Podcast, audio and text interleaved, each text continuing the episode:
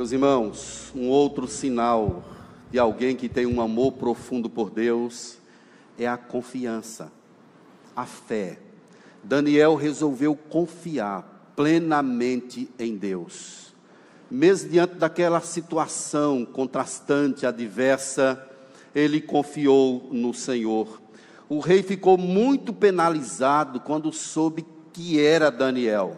Só que essa penalização do rei, ele tinha uma espécie de verdade e de falsidade ao mesmo tempo.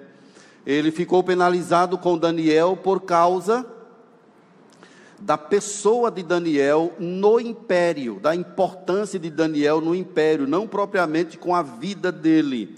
O verso 14 diz que ficou muito penalizado e determinou consigo mesmo livrar a Daniel, e até o pôr do sol se empenhou por salvá-lo. O rei ainda teve algumas tratativas para tentar salvar a Daniel. Mas, queridos, para anular um decreto, um outro decreto. Poderia anular o decreto que o rei fizera, era um decreto do, do Medo Persa mas como ele era o imperador, se ele assim o fizesse, aquele decreto teria uma outra conotação. Mas o que que acontece? É que se Dario fizesse isso, a moral dele cairia.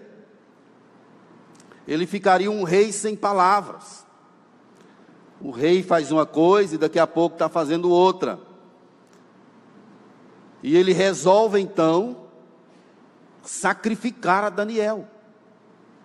Uma vez que ele descobrisse que aquilo era uma armação, foi uma armadilha, foi uma mentira, ele teria argumentos suficientes para dizer assim: não, isso aqui não vai acontecer. Só que se ele fizesse isso, a palavra dele em todo o reino ficaria comprometida, e por isso que ele resolve sacrificar a Daniel. Verso 16 então o rei ordenou que trouxessem Daniel e o lançassem na cova dos leões.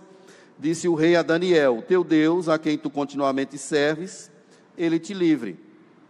Ou seja, vai-te embora. Se lembram de Pilatos? Não vejo desse justo pecado nenhum. Mas não faz nada.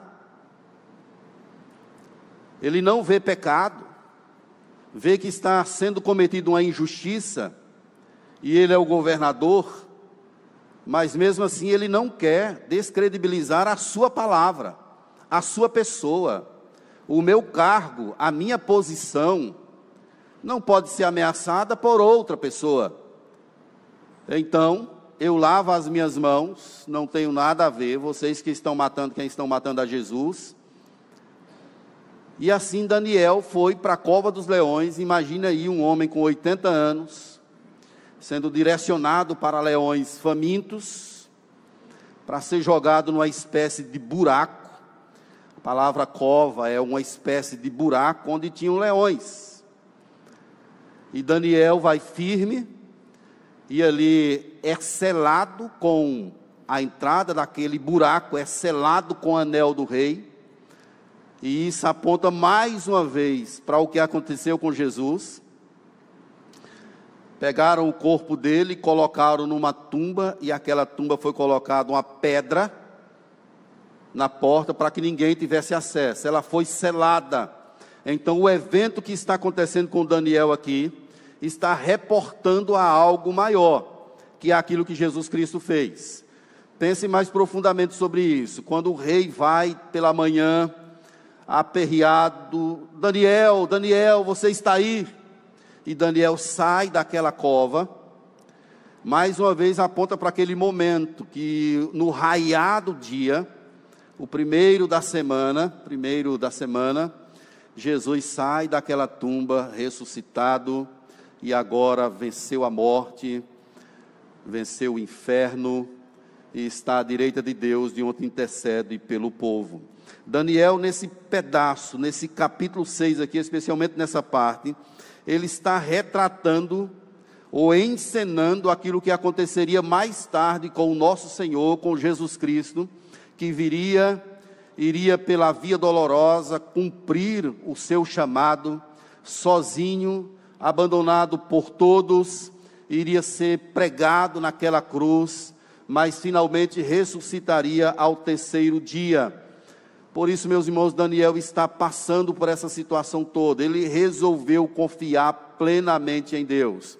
Queridos, uma das coisas que nós muito precisamos desenvolver, orar para Deus desenvolver isso em nosso coração, é a fé, a confiança em Deus. Mesmo quando as coisas não estão bem, nós devemos confiar em Deus. Entrega o teu caminho ao Senhor, confia nele, o mais ele fará. O nosso grande problema é que a gente quer confiar em Deus, mas queremos dar o nosso jeito nós não nos entregamos completamente a Ele, não soltamos as rédeas. Sabe por que, que as pessoas mais têm ansiedade, irmãos?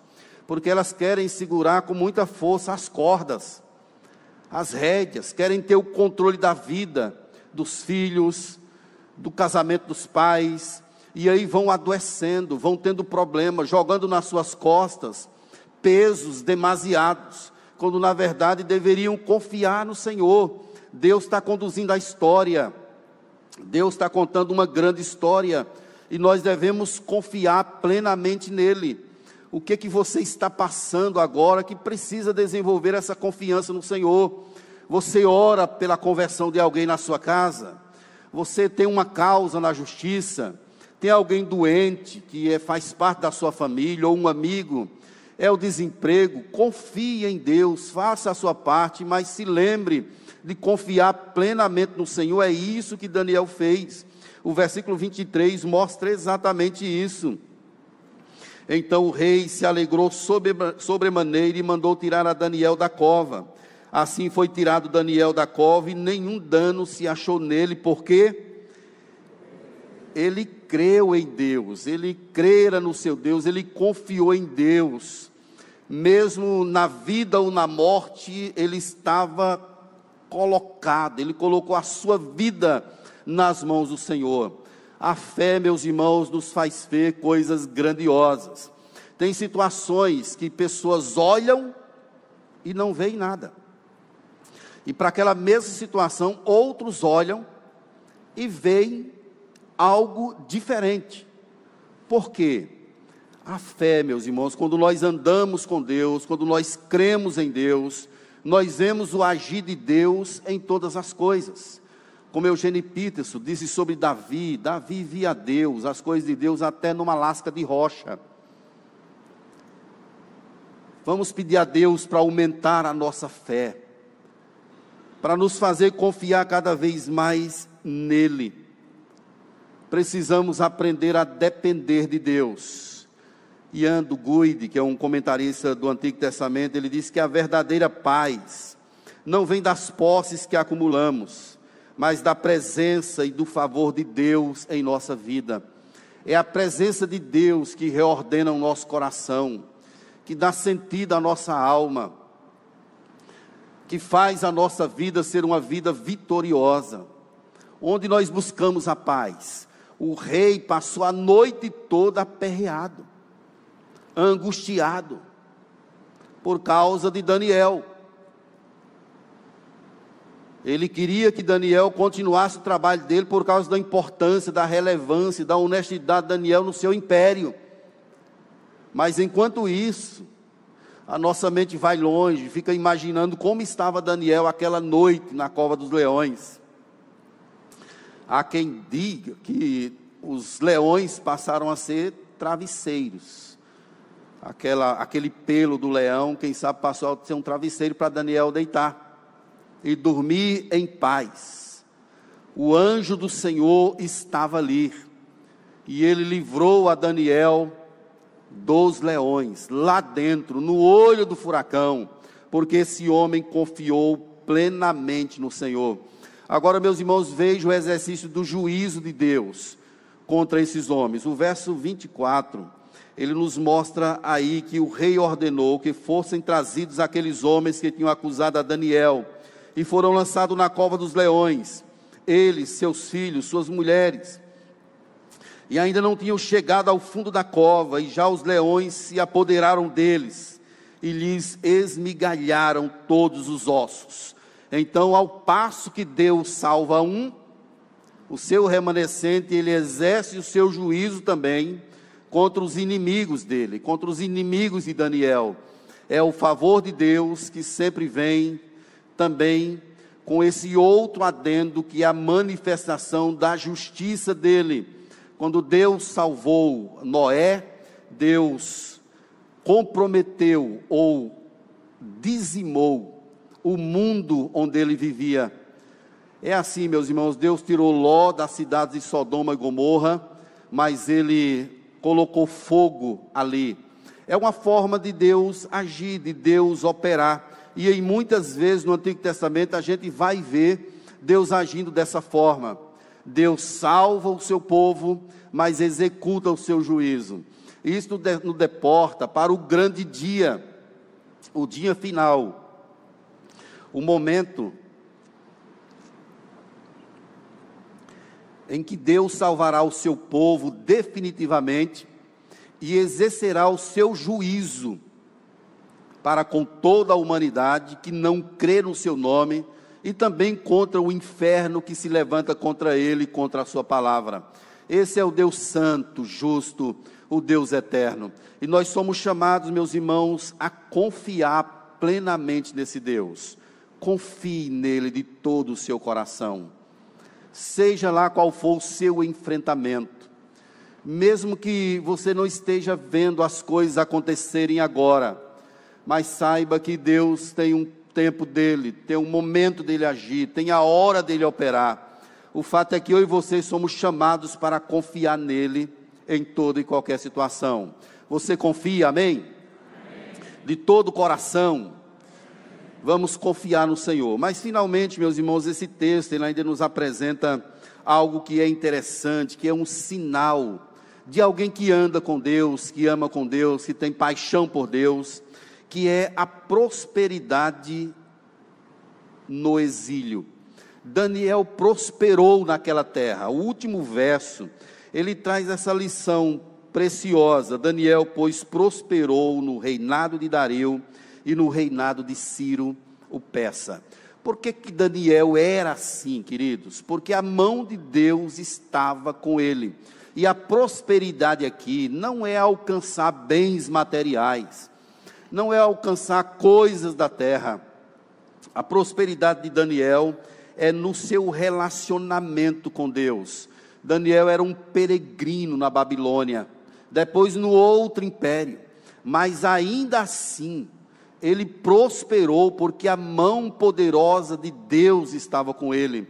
Meus queridos irmãos, quando nós olhamos para situações como essa de Daniel, nós devemos almejar no nosso coração esse relacionamento próspero com o Senhor, mesmo vivendo dias escuros, dias difíceis, complexos. Deus pode nos fazer prosperar. Tem algo que é possível viver, meus irmãos, nos momentos mais complexos do caminho. É quando nós temos uma visão de Deus, quando o nosso coração está alinhado ao coração de Deus, nós somos capazes de usufruir de paz, de alegria, do poder dele em nosso coração.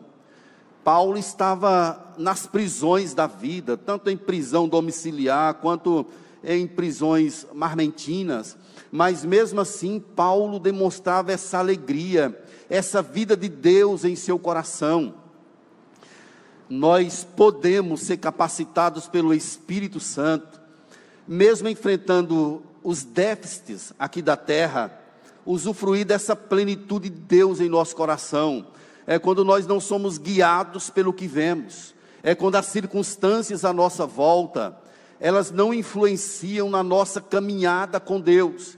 Eu não estou dizendo que nós não somos pessoas é, sensíveis, que temos uma dureza em nosso coração. Nós vemos o mundo à nossa volta, sabemos o sofrimento dele, mas quando estamos diante de Deus, vivendo uma profundidade no relacionamento com Deus, nós somos capazes de nos alegrar em Deus nas adversidades. É isso que Paulo fala aos Filipenses, quando ele diz assim: alegrai-vos sempre no Senhor. Outra vez digo, alegrai-vos.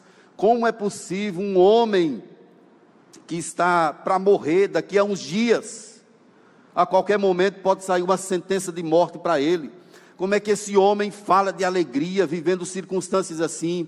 É exatamente, meus irmãos, a vida com Deus, o relacionamento com Deus, o amor por Deus, a paixão por Deus, que nos faz viver e nos faz prosperar, mesmo diante de coisas que estão acontecendo conosco que nós não gostaríamos que acontecesse. Somos capazes de ver a Deus em todas as coisas, se nós mantivermos um relacionamento aprofundado com Ele. E eu quero chamar você para isso. Nesse finalzinho de conferência, conferência Paixão, é o chamado para nós termos um relacionamento mais aprofundado com Deus. Você quer? Amém? Eu quero. Eu quero desenvolver esse relacionamento mais profundo com o Senhor, através da oração, através da leitura da palavra. Hernandes Dias Lopes, ele diz algo que é interessante. Ele diz assim: deveríamos ansiar por conhecer mais profundo, profundamente o Deus das bênçãos. Deus é mais importante que suas dádivas. O abençoador tem mais valor que a bênção. O doador é mais importante que a dádiva o que que está empolgando o nosso coração, irmãos? As pessoas, as conquistas, as coisas. Eu quero chamar você para a gente vencer essa barreira, passar para o outro lado e focar os nossos olhos em Deus, amá-lo acima de todas as coisas e viver na perspectiva dele de forma profunda quando isso acontece, meus irmãos, certamente a vida de Deus começa a fluir em nossa vida. E isso é possível ver no lugar aonde estamos, no tipo de relacionamento que nós estabelecemos, na forma como nós lidamos com a família, na forma como o marido lida com a esposa, na forma como a esposa lida com o marido na forma como nós lidamos com os valores de Deus. A vida com Deus nos leva para esse outro nível. E eu quero chamar você para a gente vencer essa barreira, de nos empolgar às vezes com o superficial. Aqui nas graças nós temos um nível de culto que é uma bênção. As pessoas que vêm de fora aqui para a Igreja das Graças, elas gostam muito do, dos cultos. Já ouvi diversos testemunhos a respeito disso, dos grupos, do louvor, do culto desprendido. Isso é uma bênção. Mas tem algo a mais. Tem algo que é fundamental. Nós devemos amar o culto, amar a, a forma como os meninos tocam, cantam, a forma como nós adoramos. Mas vamos amar a Deus sobre todas as coisas, irmãos. Vamos nos empolgar com a vida de Deus, com a pessoa de Deus. Não vamos perder de vista esse norte, senão nós ficamos no superficial, nós ficamos nadando no raso. E Deus quer que nós aprofundemos com Ele. Vamos agradecer a Ele pelo que Ele tem nos dado, mas vamos além como diz o profeta Oséias, conheçamos e prossigamos em conhecer ao Senhor. Vamos mais.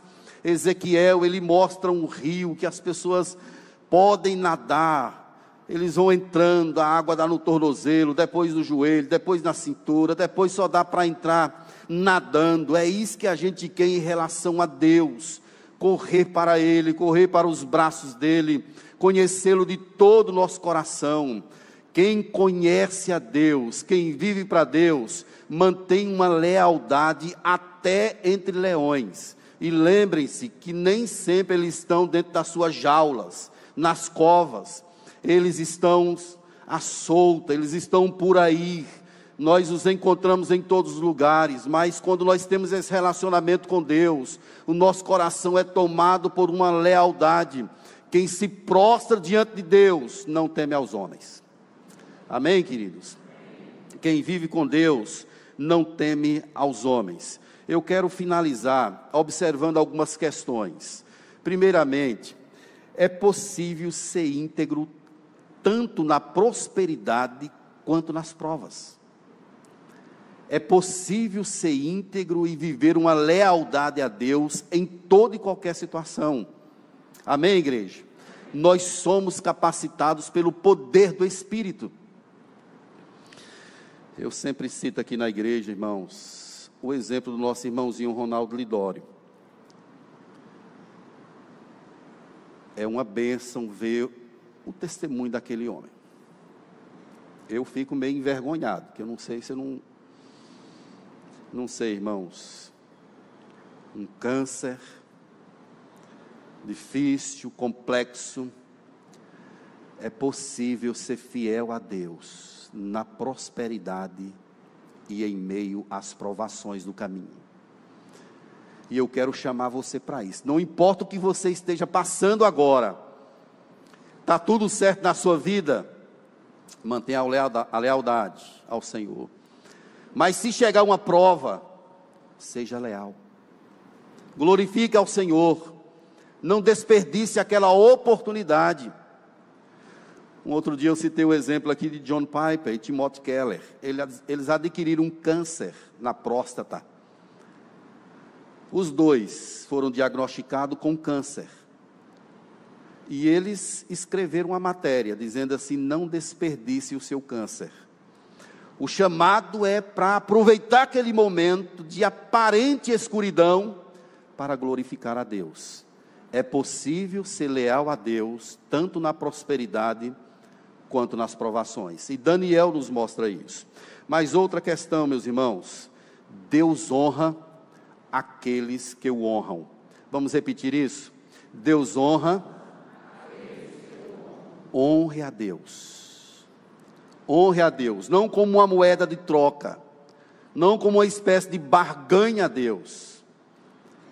Honre ao Senhor e há promessas intrínsecas a essa atitude humana de glorificar e honrar a Deus em todas as coisas. Certamente Deus vê corações compungidos, contritos, eles não são desprezados por Deus, disse o salmista. Quem honra a Deus será honrado por Ele. É promessa da própria Escritura. Honre a Deus nos detalhes da sua vida sempre. Outra questão, meus irmãos, saiba que nós somos peregrinos na terra. Nós somos peregrinos aqui. Sabemos que esse mundo não é a nossa casa. Vejam, não amarre com muita força as suas cordas por aqui. Não finque demasiadamente as suas estacas nesse mundo. Nós não somos daqui. Hebreus, no capítulo 13, verso 14, diz que nós temos uma cidade permanente nós buscamos a que há de vir. Nós não temos aqui uma cidade permanente. Nós buscamos a que há de vir. A nossa vida é na eternidade com o Senhor. Vamos nos alegrar com a criação, com as conquistas, com o favor de Deus. Mas vamos almejar muito mais a pátria celestial que Jesus Cristo conquistou com a sua morte e a sua ressurreição. A promessa de Deus para a nossa vida é essa não se deixe levar por coisinhas aqui da terra, probleminhas, dificuldades. Tem gente até que deixa de ir para a igreja porque teve um problema com alguém da igreja. Não deixe nada te atrapalhar. Siga na direção do Senhor. Nós somos peregrinos aqui. Lembre-se que as coisas nunca estarão completas em nossa vida sempre haverão faltas, sempre estaremos em dificuldades, de um jeito ou de outro. No mundo tereis, mas seja animado, Jesus venceu o mundo, vamos seguir firmes, Ele é fiel. Finalmente, meus irmãos, Deus é soberano, Deus é soberano e está controlando todos os atos da nossa história. Ele está contando a sua história. Ele está contando a minha história. Ele está dirigindo essa igreja. Ele é soberano. O que, que está acontecendo com você? Você está confiando na sua força, no seu jeito, na sua capacidade. Resolva em nome de Jesus voltar os seus olhos para o Senhor. Ele é soberano. Ele está controlando todas as coisas. E tudo acontece exatamente da forma como ele planejou. Nada sai do controle de Deus. Tudo está determinado e planejado por Deus antes de todas as coisas. Então, irmãos, confiemos nesse Deus. Entreguemos a nossa vida cada vez mais a Ele e de todo o nosso coração. Senhor Deus, amado Deus, Tu estás nesse lugar, eu sei que o Senhor está aqui. O Espírito do Senhor está em nós e entre nós. Toca nos corações aqui, ó Deus, começando do meu. Aquece ele. Coloca uma chama do teu Espírito, ó Deus, a cada dia. Nos faz desejar o Senhor, amar o Senhor. Nos dá sede da tua palavra. Saudades de ti, vontade de te abraçar, de estar contigo, em nome de Jesus, ó Deus. Abençoe, ó Deus, a igreja aqui presente, visita cada coração, aviva, Deus, desperta o nosso coração, desperta a nossa alma, que sejamos, ó Deus, colocado em um nível diferente no sentido de relacionamento com o Senhor. Em nome de Jesus, ó Deus, eu quero pedir ao Senhor que visite esse lugar agora repreende a voz do inimigo, ó Deus, que muitas vezes diz que só podemos ir até determinados lugares. Nós queremos ir mais longe, queremos ir aonde o Senhor nos quiser levar, queremos entrar nesse rio, queremos, ó Deus, nos banhar, queremos usufruir da tua presença em nome do Senhor Jesus. Invista-nos agora com o Espírito, ó Deus, de não contentamento com a nossa situação espiritual, mas que sejamos tomados, ó Deus, por um desejo ardente de querer mais, um anseio de estar com o Senhor, um anseio de conhecer mais a Ti. Em nome do Senhor Jesus, ó Deus, visita os nossos corações e nos abençoe para a glória do Teu nome. Nos dá paixão por Ti, nos dá amor pelo Senhor profundo e que o teu nome continue sendo glorificado em nossa vida.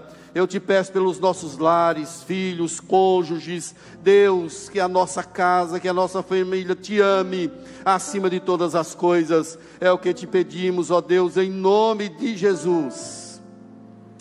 E agora, queridos, que a graça e a paz de Jesus Cristo, o amor de Deus, o nosso Pai, que a glória do Espírito Santo repouse sobre cada um de nós, bem como sobre o povo de Deus espalhado por toda a terra, agora e para todo sempre. Amém.